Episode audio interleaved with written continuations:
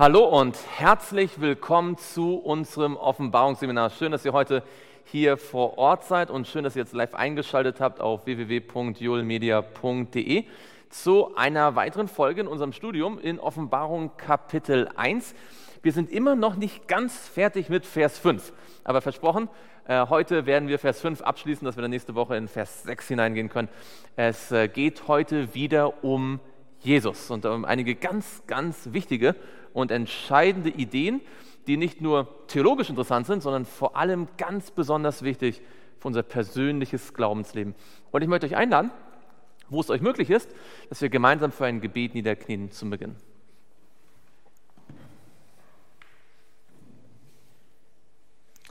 Lieber Vater im Himmel, wir möchten dir von ganzem Herzen Dank sagen, dass wir jetzt durch dein Wort von dir lernen können dass du versprochen hast, dass du mitten unter uns sein möchtest, weil wir uns in deinem Namen versammelt haben. Herr, wir möchten dich bitten, dass du uns ein offenes Ohr, ein offenes Herz schenkst und dass wir die Schönheit deines Evangeliums so verstehen, wie du sie gemeint hast. Herr, das bitten wir im Namen Jesu. Amen.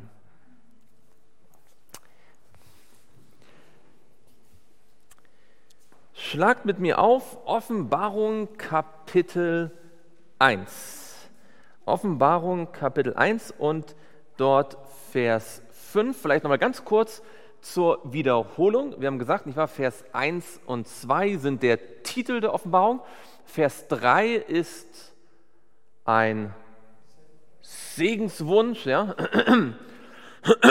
Gesegnet sollen die sein, die die Offenbarung studieren, die sie hören und lesen und bewahren. Und dann in Vers 4, ab Vers 4 haben wir einen Briefanfang. Ja, könnt ihr euch daran erinnern? Wir haben einen Sender, nämlich Johannes. Wir haben einen, Ab, äh, einen, einen, einen, Empfänger, nämlich die sieben Gemeinden. Und wir haben einen Gruß. Und dieser Gruß kommt von wem? Mal ganz kurz äh, als Wiederholung. Von wem kommt der Gruß?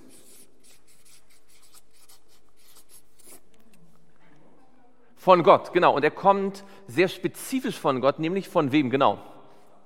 Vom Vater und vom Heiligen Geist und vom Sohn. Alle drei Personen der Gottheit sind hier in diesem Gruß involviert, von dem der ist und der war und der kommt und von den sieben Geistern und von Jesus Christus. Von dem haben wir jetzt das letzte Mal gesprochen, dass er der treue Zeuge ist und der Erstgeborene aus den Toten und dem Fürsten über die Könige der Erde. Könnt ihr euch noch ganz kurz daran erinnern, warum wir gesagt haben, dass es so wichtig ist, dass Jesus der Erstgeborene ist aus den Toten? Das werden wir mal kurz nochmal wiederholen. Warum ist Jesus der Erstgeborene aus den Toten? Was war daran so wichtig? Genau, wir haben gesagt, das hat nicht damit zu tun, dass er der Erste war, der von den Toten auferstanden ist, sondern er ist der Erste nicht in Bezug auf Zeit, sondern in Bezug auf Rang. Er ist der Ranghöchste, er ist der Größte, er ist der König der Könige. Und äh, seine Auferstehung, hat Paulus gesagt, beweist mit Vollmacht, dass er Gottes Sohn ist. Ja, und deswegen ist diese, ähm, diese Idee, dass er der Erstgeborene ist, ganz wichtig. Und dass er der Fürst ist über alle Könige. Und wir haben gesagt, in der Offenbarung geht es um Könige, es geht um Weltreiche, es geht um Politik, um Endzeit. Aber lange bevor das alles besprochen wird, wird uns gesagt, einer hat alles in der Hand. Einer hat alles unter Kontrolle und das ist Jesus. Und hier in Offenbarung 1, Vers 5 endet jetzt erstmal dieser, dieser Gruß. Nicht wahr? Gnade sei mit euch und Friede von dem, der ist und der war und der kommt und von den sieben Geistern, die vor seinem Thron sind und von Jesus Christus, dem treuen Zeugen, dem Erstgeborenen aus den Toten und dem Fürsten über die Könige der Erde. Punkt. Und jetzt kommt ein neuer Gedanke und den wollen wir uns heute etwas genauer anschauen. Wer mag mal jetzt ab diesem Punkt, ab diesem ihm jetzt lesen, ähm, also Offenbarung 1, Vers 5b, diesen Schluss des Verses und Vers 6 noch dazu. Wer mag das mal lesen? Dem, der uns liebt und uns durch sein Blut von unseren Sünden erlöst hat und uns zu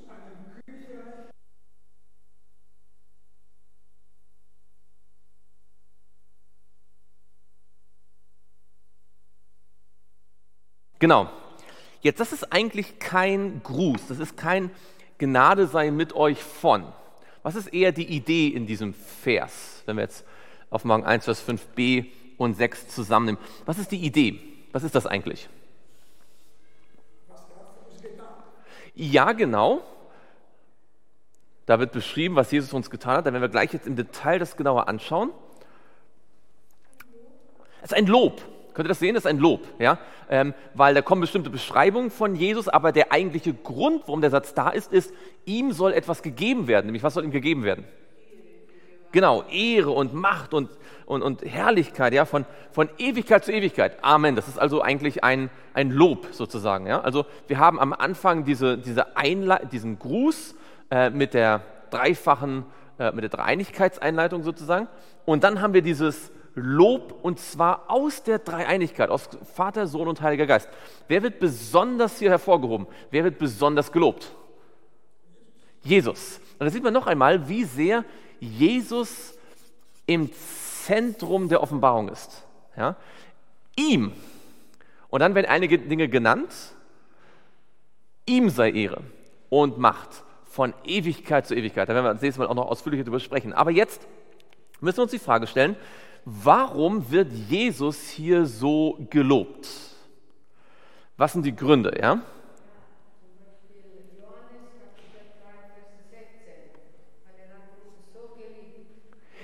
Ja, das stimmt. Aber in Johannes 3, Vers 16, wer, von wem wird dort gesagt, dass er die Welt geliebt hat? Du hast schon recht, da werden wir gleich noch genau drauf kommen, aber wer ist es in Gott, der Vater, ja? Denn so sehr hat Gott die Welt geliebt, dass er seinen eingeborenen Sohn gab, auf das alle, die an ihn glauben, nicht verloren gehen, sondern ewiges Leben haben. Ganz genau. Und wir werden gleich sehen, da gibt es also eine enge Parallele zwischen der Liebe des Vaters und der Liebe Jesu. Aber bleiben wir ganz kurz hier bei Jesus in Offenbarung 1, Vers 5. Ihm, dem Sohn Gottes, wird Ehre und Herrlichkeit gegeben. Und zwar warum? Was sind die Dinge, die er getan hat hier?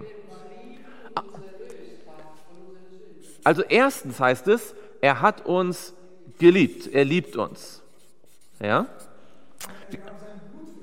Genau, der zweite Punkt ist, was, hat er, also was genau hat er mit dem Blut gemacht? Er hat das Blut für uns gegeben, um was zu tun? Wie steht es bei euch? Zu erlösen? Hat jemand von euch eine Schlachter? Was sagt die Schlachter? Zu waschen, ja? Wenn wir gleich darauf, kommen. Also einige Übersetzungen sagen, wir sind gewaschen durch sein Blut, andere sagen, wir sind erlöst durch sein Blut. Das ist also ja das Gleiche, ja? Ähm, erlöst oder abgewaschen und zwar wodurch? Durch sein Blut. Und was ist das Dritte, was hier in diesem Abschnitt, diesem Satz drin steckt? Also, er hat uns geliebt, er hat uns erlöst oder abgewaschen durch sein Blut und dann, was hat er dann gemacht?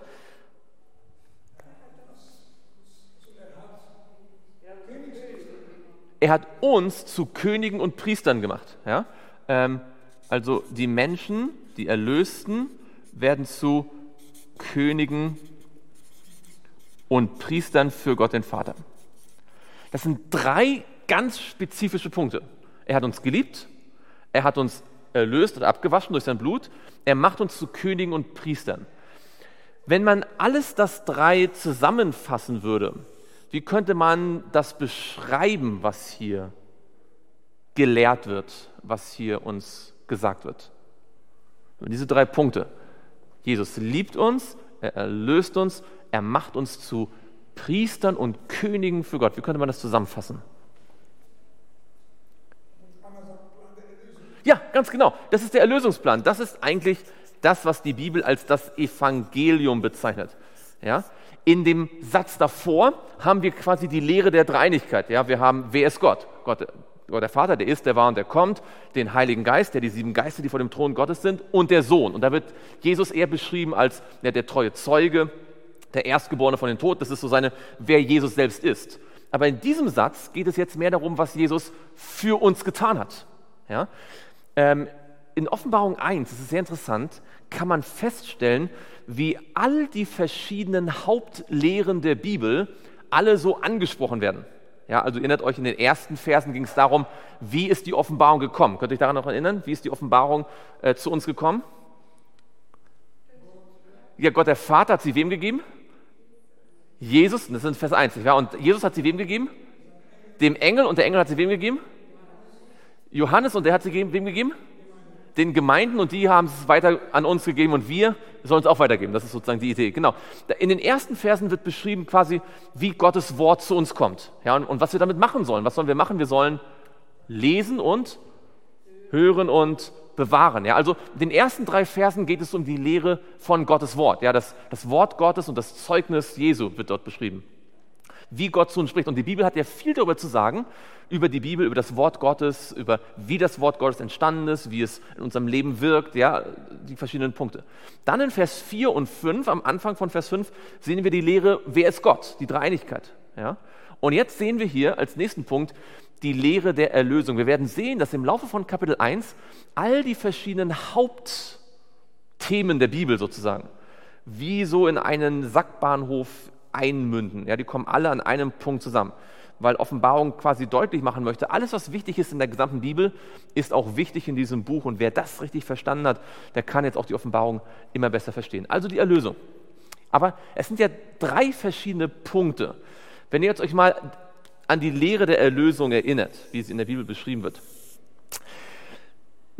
welche Aspekte werden durch diese drei Punkte dargestellt? Das sind ja drei verschiedene Aspekte der Erlösung. Ja? Könnten wir die vielleicht genauer beschreiben? Was bedeutet die Liebe? Was bedeutet die Erlösung? Was bedeutet dieses, wir sind zu Königen und Priestern gemacht? Also welchen Platz nimmt das innerhalb der Lehre der Erlösung ein? Das ist der allererste. Man könnte sagen, das ist eigentlich die eigentliche Ursache der Erlösung, oder? Man könnte sagen, das ist hier sozusagen der Urgrund, die Ursache, die die Motivation Gottes. Warum erlöst er uns? Ja, also dieser Punkt beantwortet die Frage sozusagen, was motiviert ihn? Warum macht Gott das eigentlich? Warum erlöst er mich? Antwort, weil Jesus mich liebt. Jetzt, was ist das hier, der zweite Punkt? Das ist nicht die Ursache. Ne? Ja, das ist genau das Resultat. Also man könnte sagen, von der Erlösung ist es nicht die Ursache, ist nicht die Motivation, sondern was ist das jetzt eigentlich in Bezug auf die Erlösung? Wenn ihr daran denkt, durch sein Blut? Genau, man könnte sagen, das ist das Mittel, wie er es macht. Ja? Das eine ist quasi, warum macht er es? Das andere ist, wie macht er es? Wie erlöst er mich? Nämlich nicht durch einfach durch ein Wort oder nicht einfach durch, eine, äh, durch ein, ein, ein Geldgeschenk oder so. Er erlöst mich durch sein Blut. Und dann der dritte Punkt, also wir haben die Ursache, wir haben das Mittel ja, die Art und Weise wie. Das ist das Resultat, das ist das Ziel, oder? Also auch warum, aber im Sinne wozu? Wozu erlöst er mich? Nicht einfach nur, damit ich weiter sündige, sondern er erlöst mich, damit ich irgendwann einmal bei dem Vater sein kann und ihm dienen kann, und zwar als König und Priester. Nicht als Sklave oder Knecht, sondern als König und Priester. Das heißt, wir sehen hier in drei kurzen Phrasen eigentlich den gesamten Plan der Erlösung zusammengefasst. Ja? Was bewegt Gott? Wie macht er das? Und was ist das Ziel? Ja, man könnte also die gesamte Geschichte der Bibel mit diesen drei Gedanken zusammenfassen. Also fangen wir mal vorne an. Jesus hat uns geliebt. Was hat es damit auf sich? Er, der uns geliebt hat oder der uns immer noch liebt. Kennt ihr andere Bibelstellen, die deutlich machen, dass Gottes Motivation dich und mich zu retten, seine Liebe ist. Dass er uns deswegen rettet, weil er uns liebt. Dass wir seine Kinder sein können, sein Volk sein können, aus dem einfachen, tiefgründigen Grund, dass er uns liebt. Fallen euch da Bibelstellen ein? 1. Johannes 4 sagt, Gott ist die Liebe. Alles, was er tut, äh, kommt aus der Liebe. Ja, 1. Johannes 4, Vers 8 und Vers 16. Ja, ganz genau. Fallen euch noch andere Stellen ein, die deutlich machen, dass der Hauptgrund für das, was Gott an seinem Volk tut. Genau, Johannes 3, Vers 16, denn so sehr hat Gott die Welt geliebt. Gibt es diese Idee schon im Alten Testament oder ist das nur eine neutestamentliche Idee? Würdet ihr sagen, die gibt es auch im Alten Testament? Fällt euch eine Stelle im Alten Testament ein, wo Gott sagt, weil ich euch. Ja, Jeremia 31 sagt, nicht wahr? Mit ewiger Liebe habe ich dich zu mir gezogen, habe ich dich geliebt, darum habe ich dich zu mir gezogen aus lauter Gnade. Da sehen wir ganz deutlich, dass es zuerst die Liebe ist, die dann dazu führt, dass Gott mich zu sich zieht. Er zieht mich zu sich, weil er mich schon immer geliebt hat. Mit ewiger Liebe habe ich dich geliebt. Darum habe ich dich zu mir gezogen aus Gnade. Ganz genau. Schauen wir mal noch eine Stelle an, und zwar in 5. Mose. In 5. Mose Kapitel 5. Kapitel 7, Entschuldigung. 5. Mose Kapitel 7 und dort in Vers 7 und 8. Da wird die Frage sozusagen gestellt und beantwortet, warum ist das Volk Israel Gottes Volk geworden? Ja, was war an dem Volk Israel so besonders, dass Gott sie aus Ägypten herausgeführt hat, dass er sie erlöst hat aus der Sklaverei? Was war so besonders, dass Gott gesagt hat, ihr seid mein Volk, euch habe ich aus der Knechtschaft herausgeführt? Und äh, er sagt ganz deutlich, schaut mal in 5. Mose 7 und dort Vers 7 und 8. Nicht deshalb, ja, oder wolltest du sagen?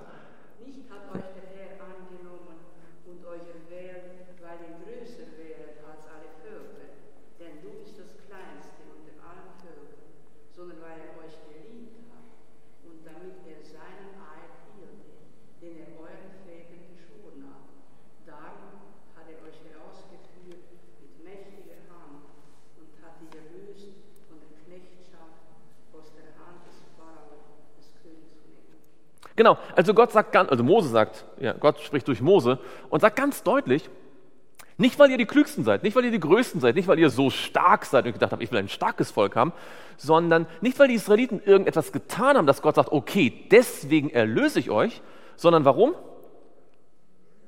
Weil er sie liebt und das ist der andere Grund, er liebt sie und er hat es versprochen, er hat es geschworen. Wem hat es versprochen?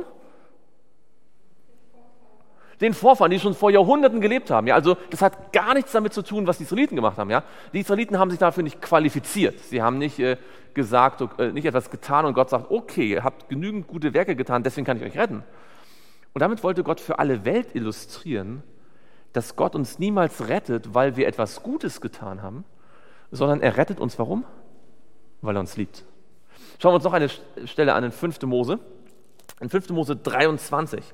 Schaut mal in 5. Mose 23 und dort Vers 5 und 6.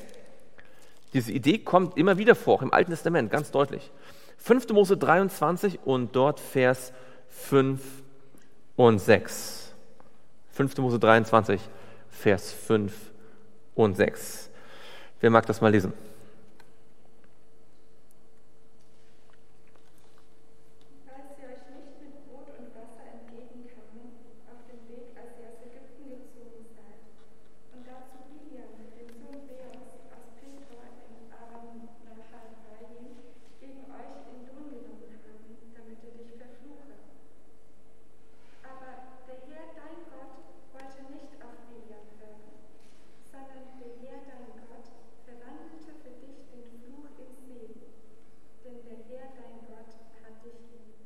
Genau. Hier haben wir nicht die, die Erlösung aus der Knechtschaft von Ägypten, sondern hier haben wir einen Angriff durch, die, durch Biliam, ja, der versucht hat, jetzt durch Zauberei, durch Magie irgendwie das Volk zu verfluchen. Und Gott sagt, es ist ihm nicht gelungen. Warum? Er hat sich zugelassen. Warum hat er sich zugelassen? Weil er uns lieb hat. Gott sagt, ich rette dich, ich schütze dich, ich erlöse dich, ich bewahre dich, weil ich dich lieb habe. Das heißt, Gottes Liebe war nicht einmal nur, dass er gesagt hat, okay, ich habe euch gerade lieb und deswegen hole ich euch aus Ägypten raus und dann beschütze ich euch nur noch, wenn ihr macht, was ich sage, sondern er hat sie auf dem Weg auch lieb gehabt. Haben sie immer sich so gut verhalten, wie sie hätten sich verhalten sollen? Haben sie ihm viel Freude gemacht? Nein. Und er musste sie manchmal hart züchtigen. Und trotzdem hat er sie geliebt.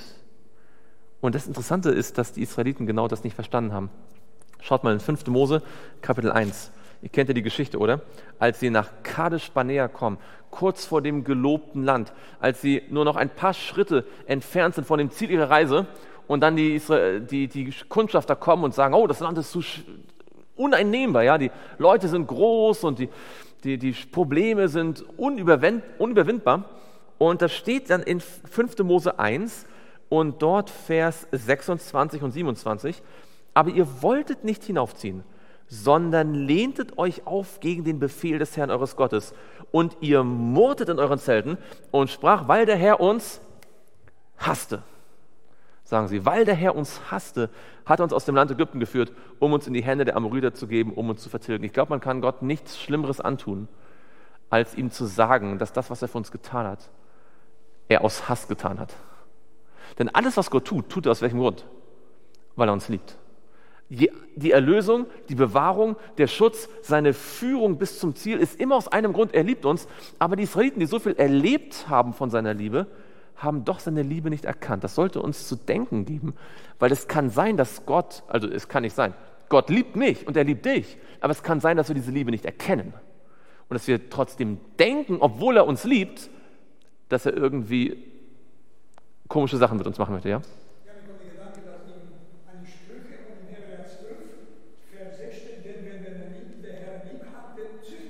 Mhm.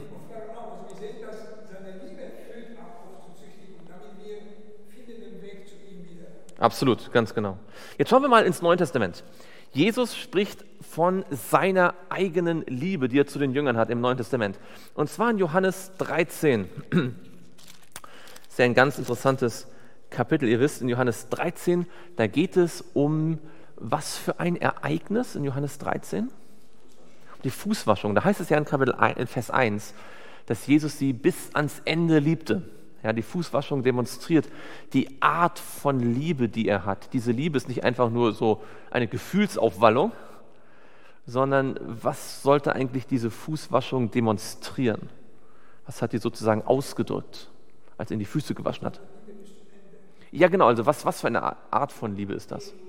Das ist demütige Liebe, das ist Liebe, die sich selbst klein macht, um einem anderen zu helfen. Das ist Selbsterniedrigung zugunsten eines anderen, Selbstaufopferung sozusagen. Ja? Diese Art von Liebe. Und jetzt heißt es in Johannes 13, Vers 34. Ähm, wer mag den mal lesen? Johannes 13, Vers 34.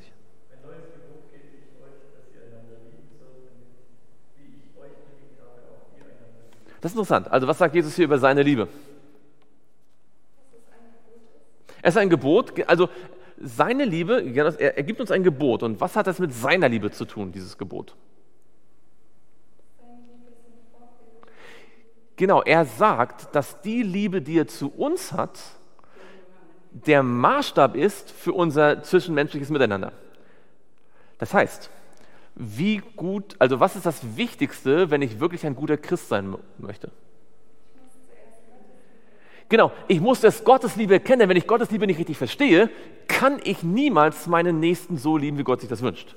Ich kann Gottes Gebot gar nicht erhalten, wenn ich nicht Gottes Liebe verstehe, die er zu mir hat. Denn seine Liebe zu mir ist der Maßstab für meine Liebe zu anderen. Und das sehen wir im Neuen Testament ganz häufig. Schaut mal in Epheser 5 zum Beispiel.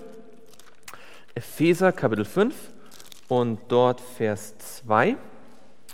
Epheser 5, Vers 2. Das ist so eine Idee, die, die immer wieder vorkommt.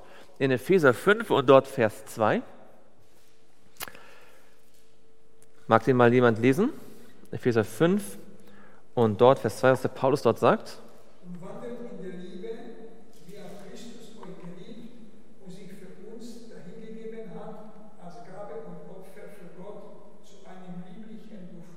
Genau, hier wird jetzt was Interessantes gesagt, nämlich die Liebe von Jesus wird mit einer Handlung verbunden. Äh, wie wird diese Liebe erklärt? Was hat er gemacht aus Liebe?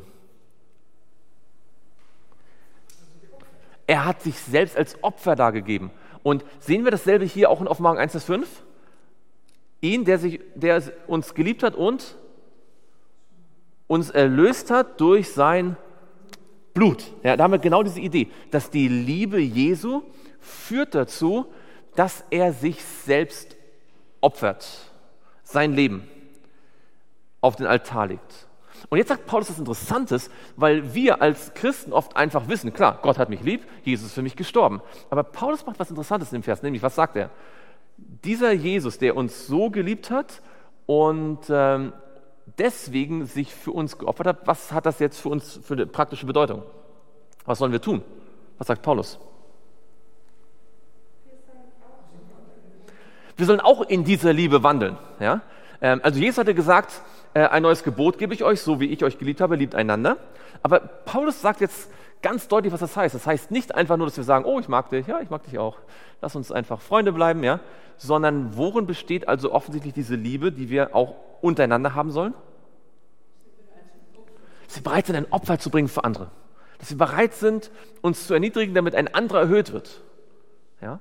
Und da sehen wir sozusagen, dass das, was Jesus hier für uns tut, ungemein praktisch ist für unseren Alltag.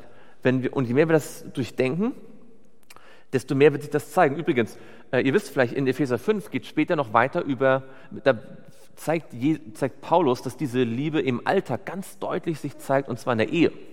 Ihr wisst vielleicht in Epheser 5, ich lese mal vor, ab Vers 25, da sagt Paulus, ihr Männer liebt wen?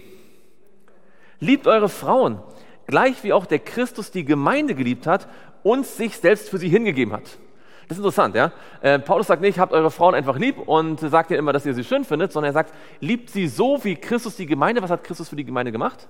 Er hat sich geopfert. Und das heißt, ein christlicher Ehemann sollte bereit sein, etwas aufzugeben für seine Frau. Das ist die Art und Weise, wie ähm, er sie lieben sollte. Und ähm, ich würde denken, dass so manche Frau entweder durch ihren Ehemann näher zu Jesus gebracht wird, weil sie sieht, wie Jesus ist, oder eher von Jesus weggezogen wird, weil ihr Ehemann vielleicht immer von Jesus redet, aber sich ganz anders verhält. Wisst ihr, ich meine? So wie Eltern ihren Kindern sozusagen interpretieren sollen, Gott ist dein Vater. Und, ja, äh, so sollen auch Ehemänner ihren Frauen quasi interpretieren, wie Jesus ist. Das ist so die Idee. Und dann interessant geht es weiter. Äh, er hat sich für sie selbst ähm, und sich selbst für sie hingegeben hat, damit er was tue, damit er sie, Vers 26, damit er sie, hat jemand von euch Vers 26? Er sie, damit er sie heilige nachdem er sie gereinigt hat durch das Wasserbad im Wort, damit er sie sich selbst darstelle als eine Gemeinde, die herrlich sei, sodass sie weder Flecken noch Runzel noch etwas ähnliches habe, sondern dass sie heilig und tadellos sei. Und hier sehen wir auch wieder, Jesus hat uns geliebt, er hat uns erlöst, aber nicht einfach nur erlöst, sondern erlöst zu einem Ziel. Ja? Wir sollen Könige und Priester sein vor Gott dem Vater. Hier sagt Paulus, er hat die Gemeinde gereinigt, damit sie tadellos sei, damit sie fleckenlos sei, damit sie geheiligt sei. Übrigens bedeutet das in der Ehe, nicht einfach nur, dass man Streit vermeidet. Ja? Eine christliche Ehe ist noch nicht dadurch christlich, dass man einfach weniger sich streitet oder vielleicht nicht vor, vor Scheidungsgericht muss, sondern eigentlich besteht die christliche Ehe dadurch, dass der Ehemann sich überlegt, was kann ich tun, damit meine Frau geheiligt wird, damit sie einen stärkeren Glauben hat. Und ich weiß nicht, wie es euch geht, die ihr jetzt zuschaut und hier seid als Männer, äh, die ihr verheiratet seid, da merkt man plötzlich, wow, ja, vielleicht gibt es Dinge, die ich in meinem Leben noch ändern muss oder die ich, wo ich noch äh, mehr auf Jesus schauen muss und mehr über die Liebe von Jesus nachdenken muss, die er auch zu seiner Gemeinde, zu, zu uns allen hat, damit ich besser verstehe, was eigentlich Gott von mir erwartet in der Ehe. Ja. Und ähm, genau, also das ist, äh, da sehen wir sozusagen, wie sehr die Liebe Jesu in unserem Leben sich zeigen soll. Ähm, aber gehen wir mal zurück zu Johannes, und zwar Johannes 15. Woher kommt diese Liebe, die Jesus für uns hat. Johannes 15 und dort Vers 9. Und da kommen wir jetzt zu dem, was du, Anna, gesagt hast, auch schon. Johannes 15 und dort Vers 9. Epheser, äh, Johannes 15, Vers 9. Mag den jemand lesen?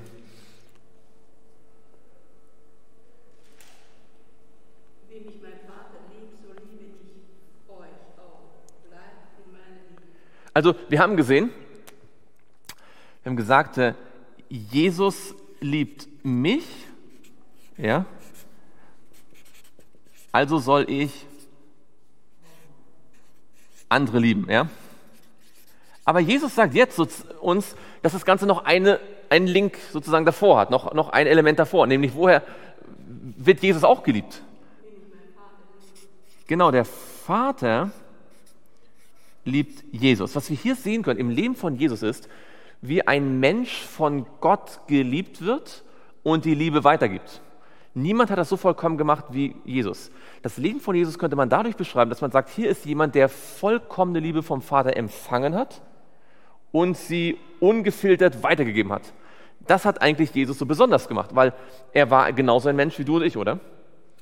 Wir wissen auch, er war Gott. Aber als Mensch war er genauso Mensch wie du und ich, hatte die gleichen Probleme ähm, mit, äh, mit äußeren Umständen, er hatte genauso mit schwierigen Menschen zu tun, er hatte genauso politische Probleme, die es in seiner Zeit gab und alles Mögliche.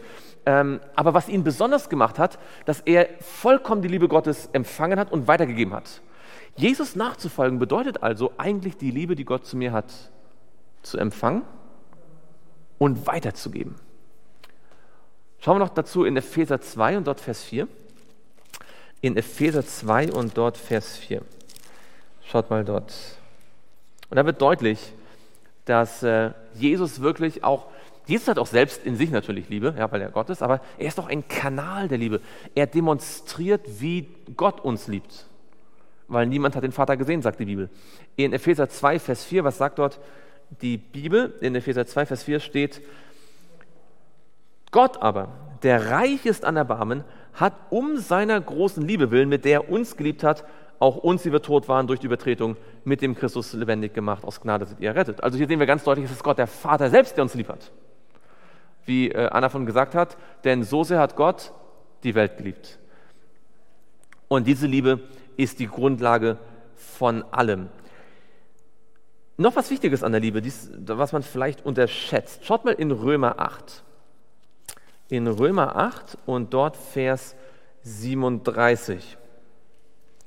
Und das ist ein ganz interessanter Punkt jetzt, weil es wird viel über die Liebe gepredigt, auch in christlichen Kreisen. Ähm, eines der Lieblingsthemen aller Pastoren und Pfarrer. Aber hier wird etwas gesagt über den, der uns geliebt hat, was manchmal vielleicht übersehen wird. In Römer 8 und dort Vers 37. Dort heißt es, wer mag mal lesen? Römer 8, Vers 37.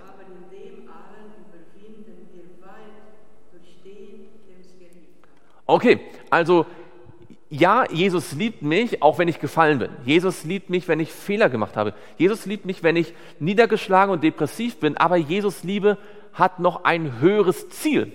Was möchte er nämlich erreichen durch seine Liebe? Dass wir Überwinder sind. Und was genau sollen wir denn überwinden? Sünde überwinden schlechte Gewohnheiten überwinden, Gedankenkäfige, in die wir uns immer wieder so wie im Hamsterrad bewegen, überwinden. Nicht immer, von, immer, immer wieder auf der gleichen Stelle treten, sondern Fortschritte machen. Die Bibel sagt, im Glauben wachsen. Und das ist nur durch wen möglich? Durch den, der uns geliebt hat. Interessant. Paulus hätte auch sagen können, das wäre vollkommen theologisch richtig gewesen, durch den, der uns Kraft gibt. Das sagt er an anderer Stelle auch. Aber für das Überwinden reicht es nicht nur zu wissen, dass Gott mächtig ist. Es reicht nicht nur, dass er zu wissen, dass er alles weiß und alles kann. Damit wir überwinden, müssen wir wissen, dass er es gut mit uns meint. Denn ansonsten werden wir niemals völlig überwinden. Und deswegen ist das Thema von der Liebe Gottes kein Anfängerthema. Das wird mal so dargestellt, naja, das kennen ja alle so, ja. Gott ist die Liebe, ja. Aber in Wirklichkeit ist eines der wichtigsten Themen überhaupt, weil ohne die Liebe Gottes gar nichts möglich ist. Wir können nicht einen Schritt mit ihm machen und wir können das große Ziel, das er für uns hat, niemals erreichen. Die Israeliten haben zwar Gottes Stimme vom Sinai gehört, sie haben die zehn Gebote getragen, ja, sie haben das Heiligtum gehabt, sie haben Manna gegessen, aber sie konnten nicht die Riesen überwinden. Warum? Weil sie gesagt haben, weil Gott uns hasste. Weil sie nicht verstanden haben, wie sehr Gott sie liebt, konnten sie nicht überwinden und sie sind 40 Jahre durch die Wüste gewandert mit allem, was wir mit Gott erlebt haben, alle Erfahrungen, die wir gemacht haben, alles, was wir theoretisch aus der Bibel wissen, alle Fakten, helfen uns beim Überwinden nicht, wenn wir uns nicht bewusst machen und glauben, dass Gott mich persönlich liebt. Und deswegen ist das Thema so wichtig, deswegen spricht die Bibel so viel davon. Paulus hat das ganz am eigenen Leib erlebt, ganz praktisch. Das merkt man seinen Briefen oft an. Schaut mal in Galater 2 und dort Vers 20. Galater Kapitel 2 und dort Vers 20, den kennt ihr vielleicht, oder? Genau, was steht dort? Ich lebe aber nicht mehr ich, sondern Christus lebe in mir und was ich lebe in Christus lebe ich im... Äh, genau, das lebe ich im Glauben. Genau, lebe von vorne, ich bin mit Christus gekreuzigt. Und nun lebe ich, aber nicht mehr ich selbst, sondern Christus lebt in mir. Was ich aber jetzt im Fleisch lebe, das lebe ich im Glauben an den Sohn Gottes, der mich geliebt und sich selbst für mich hingegeben hat. Da sehen wir es, ja? Der mich geliebt hat und sich selbst hingegeben hat für mich. Und was sagt Paulus, was ist die praktische Konsequenz? Als er weiß, wo es, als er gelernt hat, es gibt jemanden, der hat mich so sehr lieb, dass er sein Leben gegeben hat für mich. Was war die praktische Konsequenz für Paulus jetzt in dem Vers? Was hat er, was hat er entschieden? Ja, genau. Er sagt, ich bin gekreuzigt. Ähm, das ist ja eigentlich kein schöner Gedanke, oder? Sein eigenes Ich kreuzigen. Das klingt so ein bisschen wie Selbstkasteiung wie im Mittelalter. Paulus sagt was Interessantes. Er sagt, jetzt lebe ich, aber nicht mehr ich selbst. Also was genau hat er gekreuzigt da? Er, er hängt ja nicht buchstäblich an einem Kreuz, oder? Er hat sein Ich gekreuzigt. Und das ist wahrscheinlich das Schwierigste, was wir als Menschen machen können. Unser eigenes Ich Gott zu übergeben. Es fällt uns leichter, Regeln einzuhalten.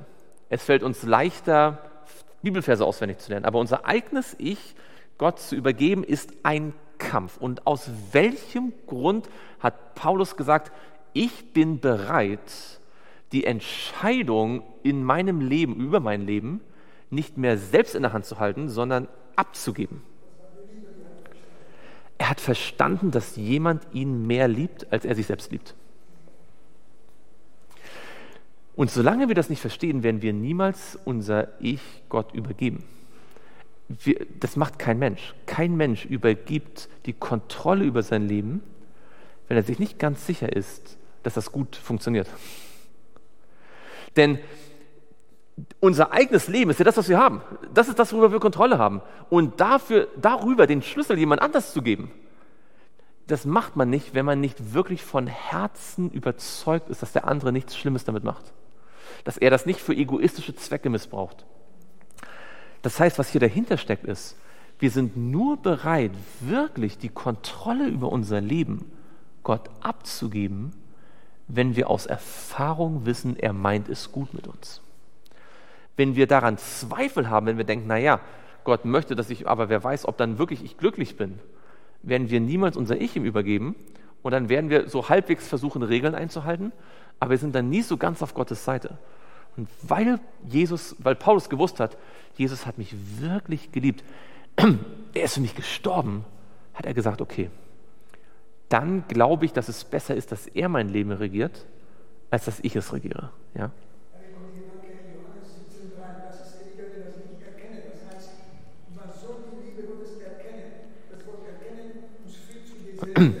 Ja, ganz genau. Und das ist, glaube ich, ein Problem. Viele Christen wollen irgendwie Gott nachfolgen, aber weil sie Gott und seine Liebe nicht so gut kennen, trauen sie es nicht oder sind sie nicht bereit, wirklich ihr Leben ihm ganz zu übergeben. Weil wir alle haben schon erlebt, dass man einem anderen vertraut hat und man ist schwer enttäuscht worden, oder? Ähm, sei es in einer Beziehung, sei es in, in, der Arbeitswelt, man hat etwas jemandem anvertraut und man ist schwer enttäuscht worden. Das führt dazu, dass wir uns meistens eher einigeln, dass wir ähm, so eine Barriere aufbauen. Aber diese Barriere können wir nicht mit Jesus haben.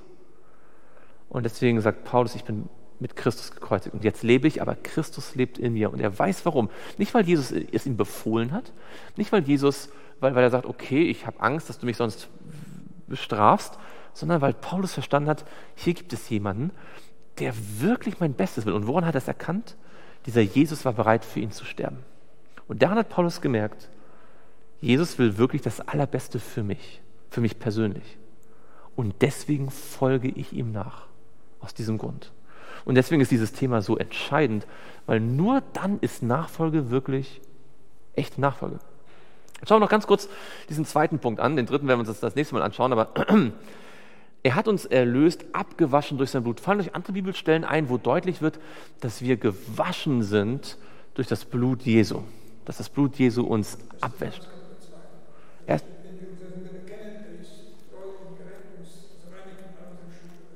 Ja, genau, das erste, 1. Johannes 1 ist das, ne? 1. Johannes 1. Wir können mal lesen, 1. Johannes 1.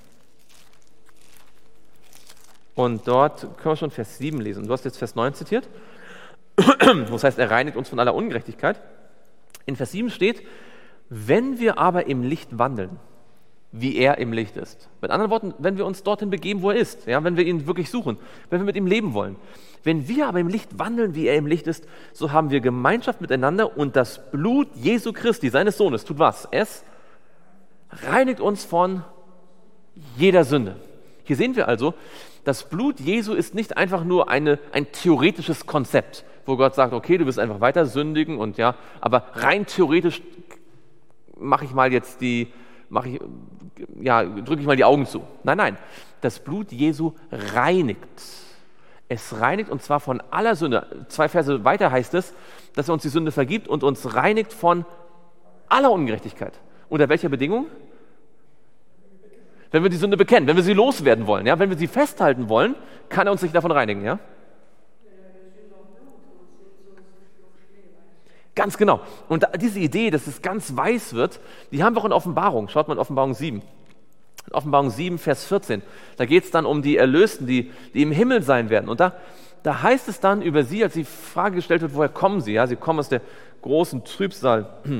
Und da heißt es in Vers 14, in Offenbarung 7, Vers 14, als äh, Johannes fragt, woher sie sind, äh, er sagte, sie sind mit weißen Kleidern bekleidet, Vers 14, und ich sprach zu ihm, Herr, du weißt es.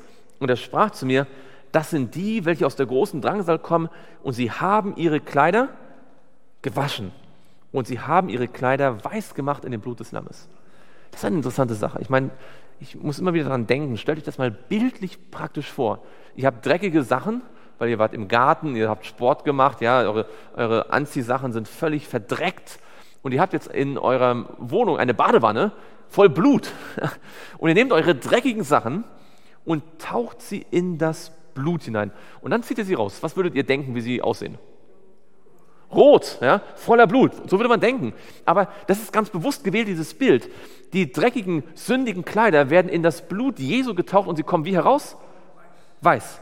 Und damit soll ausgedrückt werden, das ist ein Wunder. Das ist nicht selbstverständlich, es ist keine natürliche Sache. Es ist ein Wunder. Und das zeigt, wenn ich weiße Kleider haben will, muss ich sie in das Blut von Jesu tauchen. Wenn ich ein reines Gewissen haben möchte, muss ich mein Gewissen Jesus übergeben, der mich geliebt hat und für mich gestorben ist. Und das ist die Idee, ähm, damit man das mal praktisch vorstellen. Was heißt denn das jetzt, ein, sein Gewand geistlich, ja, das, das geistliche Gewand zu reinigen? Schaut mal mit mir in Hebräer. In Hebräer 9 wird uns gesagt, was das jetzt konkret praktisch für uns heißt. In Hebräer 9 und dort Vers 14. In Hebräer 9, Vers 14, da sagt der Paulus auch was ganz Schönes drüber. In Hebräer 9, Vers 14 heißt es, wie viel mehr wird das Blut des Christus, der sich selbst durch den ewigen Geist als ein makelloses Opfer dargebracht hat, euer Gewissen reinigen, wovon? Von den toten Werken, damit ihr dem lebendigen Gott dienen könnt. Jetzt Achtung. Also erstmal, was wird gereinigt? Das Gewissen. Und wovon wird es gereinigt? Von toten Werken. Das heißt, ein Gewissen kann sein wie ein dreckiges Kleid, beschmutzt. Und was für, was ist das konkret, was in unserem Leben sich oft anfühlt wie Schmutz in unserem Gewissen? Sündige Taten. Taten, die in der Vergangenheit sind, ja. Wir nehmen uns vielleicht vor, sie nicht mehr zu tun, aber trotzdem ist unser Gewissen befleckt. Unser Gewissen erinnert uns, du hast das gemacht, du hast das gesagt, du hast dich damals falsch verhalten, ja. Und alles perfekte Handeln danach kann das Gewissen nicht zufriedenstellen. Das Gewissen muss gereinigt werden. Und wie geschieht das? Das Gewissen wird Jesus übergeben. Ja? Wir übergeben unser Herz Jesus. Und was Gott verspricht, ist, dass wenn wir unser Herz ihm übergeben, ist das Blut, das Jesus am Kreuz von Golgatha vergossen hat, so mächtig, dass ich plötzlich ein reines Gewissen haben kann. Und das ist übrigens etwas, was wir manchmal nicht in Anspruch nehmen. Dass wir sagen, ja, Jesus ist für mich gestorben und hoffentlich gilt es auch irgendwie für mich. Ja? Wir sagen ja, Jesus hat die ganze Welt lieb und hoffen, dass wir vielleicht irgendwie auch darunter sind. Aber jeder Gläubige darf wissen, er muss wissen, Jesus hat mir meine Sünden vergeben, weil wenn er das weiß, was kann er tun nach dem Vers? Wenn er weiß, ich habe ein reines Gewissen, was kann er jetzt tun? In dem Vers, in Hebräer 9, Vers 14. Wozu brauchen wir das reine Gewissen? Damit ihr dem lebendigen Gott dienen könnt. Übrigens, wie war das in Offenbarung 1? Er hat uns geliebt und uns erlöst. Wozu? Damit wir Könige und Priester sind für unseren Gott. Ja? Und das geht schon hier auf der Erde los, oder? Wir können schon hier auf der Erde König und Priester sein. Das Volk Israel sollte König und Priester sein. Erlöst durch das Blut des Lammes sollten sie König und Priester sein. Ja, steht in 2. Mose ganz deutlich. Und hier sehen wir genau das Gleiche. Weil Gott uns geliebt hat, weil Jesus uns geliebt hat, ist er für uns gestorben, damit wir das Blut in Anspruch nehmen, damit wir dem lebendigen Gott dienen können. Ja?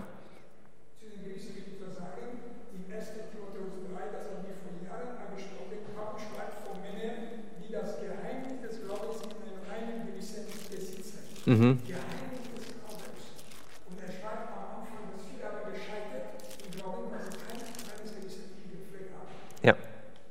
Lass uns noch einen Text aufschlagen im Alten Testament, der von der gleichen Sache spricht. Und zwar in Sacharja 13. Das ist ein ganz schöner Vers der uns deutlich macht, dass das auch hier keine Idee ist, die nur im Neuen Testament vorkommt. Ihr wisst ja, die Offenbarung nimmt viele Ideen aus dem Alten Testament wieder auf und zeigt damit auch, wie sehr das Alte Testament und das Neue Testament dasselbe Evangelium, denselben Gott, ja, das, dieselbe gute Nachricht äh, bezeugen. Sacharja 13 und dort Vers 1. Mag den mal jemand lesen? Sacharja 13, Vers 1.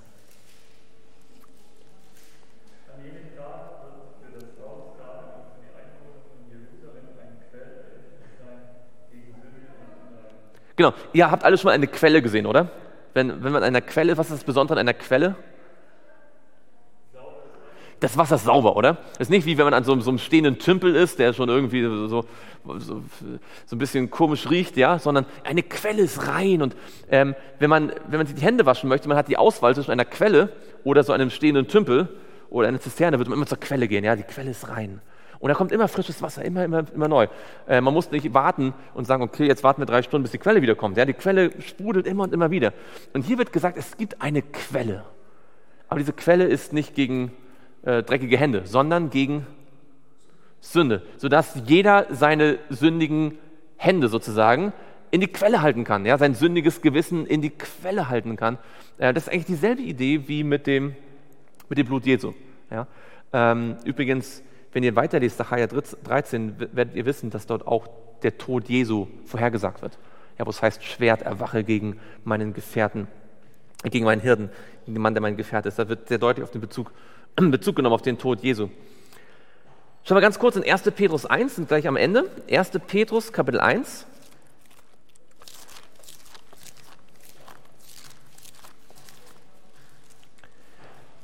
Erste Petrus, Kapitel 1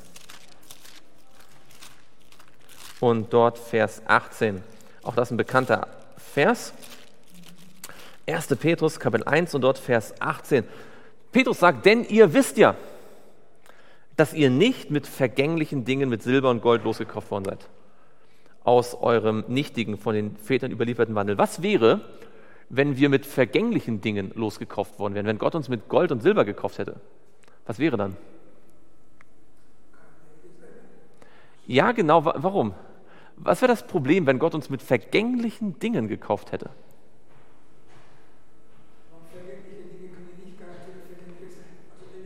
Ja? Denk mal scharf nach.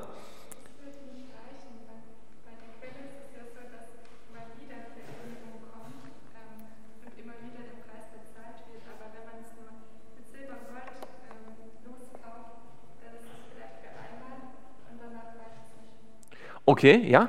Also Paulus macht ja den Punkt, nicht mit Gold und Silber, weil sie sind vergänglich. Was heißt vergänglich? Es hört irgendwann auf, es ist vielleicht nicht mehr da. Das heißt, die Frage sozusagen, wenn wir erlöst sind und irgendwann im Himmel sind, nach drei Milliarden Jahren, okay, ja, ist da der Preis immer noch gegenwärtig? Paulus sagt, vergängliche Dinge, die sind vielleicht irgendwann, da ist der Preis weg, ja, aber wir sind nicht nicht losgekauft mit vergänglichen Dingen, wo man irgendwann sich fragt, ist das, hoffentlich bleibt das Gold noch bestehen, das uns losgekauft hat. Sondern wir sind losgekauft worden mit dem, es heißt in Vers 19, sondern mit dem kostbaren Blut des Christus als eines makellosen und unbefleckten Flammes, Lammes. Was heißt das, dass er ein makelloses, unbeflecktes Lamm gewesen ist? Er war ohne Sünde. Er, war, er hat nie gesündigt. Ja? Sein Leben war rein. Aber jetzt in dem Kontext, wenn er sagt, nicht mit vergänglichen Dingen, was ist dann die logische Schlussfolgerung? Was ist das Blut? Es ist unvergänglich. Mein Blut ist nicht unvergänglich, oder? Aber Jesu Blut ist unvergänglich. Warum? Schaut mal mit mir. In Apostelgeschichte 2, äh 20. Apostelgeschichte 20 und dort Vers 28. Apostelgeschichte 20 und dort Vers 28. Da, da gibt es einen interessanten Gedanken, der, glaube ich, oft übersehen wird. In Apostelgeschichte 20 und dort Vers 28, da sagt Paulus in Ephesus zu den Ältesten, so habt nun Acht auf euch selbst und auf die ganze Herde, in welcher der Heilige Geist euch zu Aufsehern gesetzt hat, um die Gemeinde Gottes zu hüten, die er durch, Achtung, wie geht's weiter?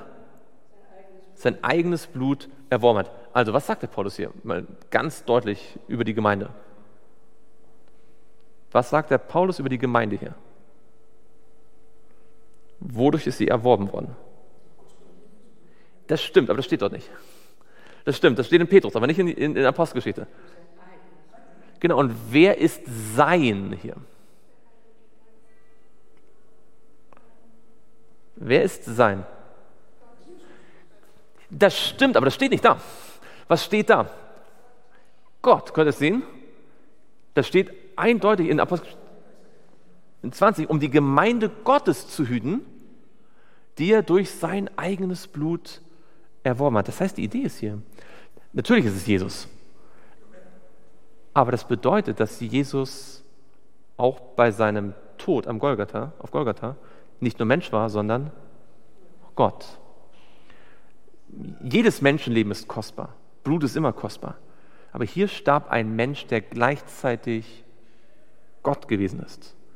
Und deswegen sagt der Paulus, der Petrus, ihr seid mit unvergänglichem, etwas mit unvergänglichem erkauft worden. Etwas, was so kostbar ist, weil er ein perfektes menschliches Leben gelebt hat und gleichzeitig auch Gott gewesen ist. Dieser Vers macht ziemlich deutlich, dass Jesus Gott sein muss übrigens. Ähm, und das zeigt uns, was hier angedeutet ist. Ja? Er hat uns geliebt, so wie Gott, der Vater uns geliebt hat, liebt Jesus uns. Und er hat uns erlöst, abgewaschen durch sein Blut. Allerletzter Vers für heute in 1. Korinther 6. 1. Korinther, 1. Korinther 6 und dort ab Vers 9. 1. Korinther 6 ab Vers 9. Da sagt Paulus sehr deutlich, dass diese Lehre, die wir, oder dieses, diese Dinge, die wir gerade studiert haben, uns nicht dazu führen sollten, dass wir weiter sündigen. Ja? Wisst ihr denn nicht, dass Ungerechte das Reich Gottes nicht erben werden? Irrt euch nicht, weder Unzüchtige noch Götzendiener, weder Ehebrecher noch Weichlinge noch Knabenschänder, weder Diebe noch Habsüchtige noch Trunkenbolde noch Lästerer noch Räuber werden das Reich Gottes erben. Und jetzt sagt er was Interessantes. Er sagt, und solche sind etliche von euch gewesen, aber ihr seid abgewaschen. Sie haben zum Teil schreckliche Sünden begangen, die Korinther. Korinth war eines der lasterhaftesten Städte im ganzen, in der ganzen Antike. Aber ihr seid abgewaschen. Ihr seid geheiligt, ihr seid gerechtfertigt in dem Namen des Herrn und in dem Geist unseres Gottes. Egal, was wir in unserem Leben Falsches gemacht haben, egal, wie beschmutzt unser Gewissen ist, egal, wie schlimm unser Sündenregister ist, es gibt eine Quelle, und die ist deswegen da, nicht weil wir so toll sind, sondern gerade weil wir nicht so toll sind. Nicht weil wir uns das erarbeitet haben, sondern weil wir es brauchen.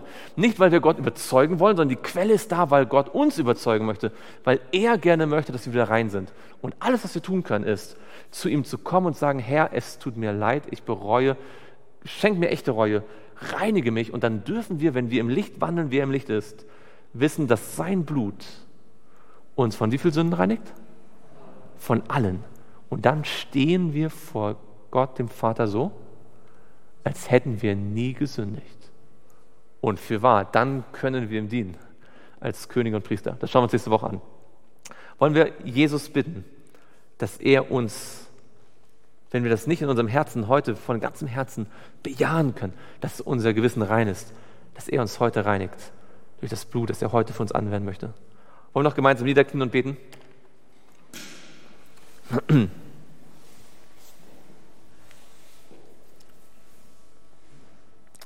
Lieber Vater im Himmel, wir danken dir von ganzem Herzen, dass das Evangelium so klar und deutlich ist, dass niemand verloren gehen muss. Danke, dass wir sehen durften, dass wir uns deine Liebe niemals erkaufen müssen, weil sie schon längst da ist. Und dass du alles investiert hast, buchstäblich alles, was nur vorstellbar war, um uns zurückzuziehen, zurückzuführen zu dir damit wir unsere Kleider wieder weiß machen können, Herr. Du weißt, wie viel in unserem Leben wir gesündigt haben. Du weißt auch, was wir in unserem Leben oft schief ja, was schiefgelaufen ist, was wir Schlechtes getan haben. Und Herr, du liebst uns nicht, weil wir uns angestrengt haben. Du liebst uns, weil du uns liebst und weil du uns helfen möchtest.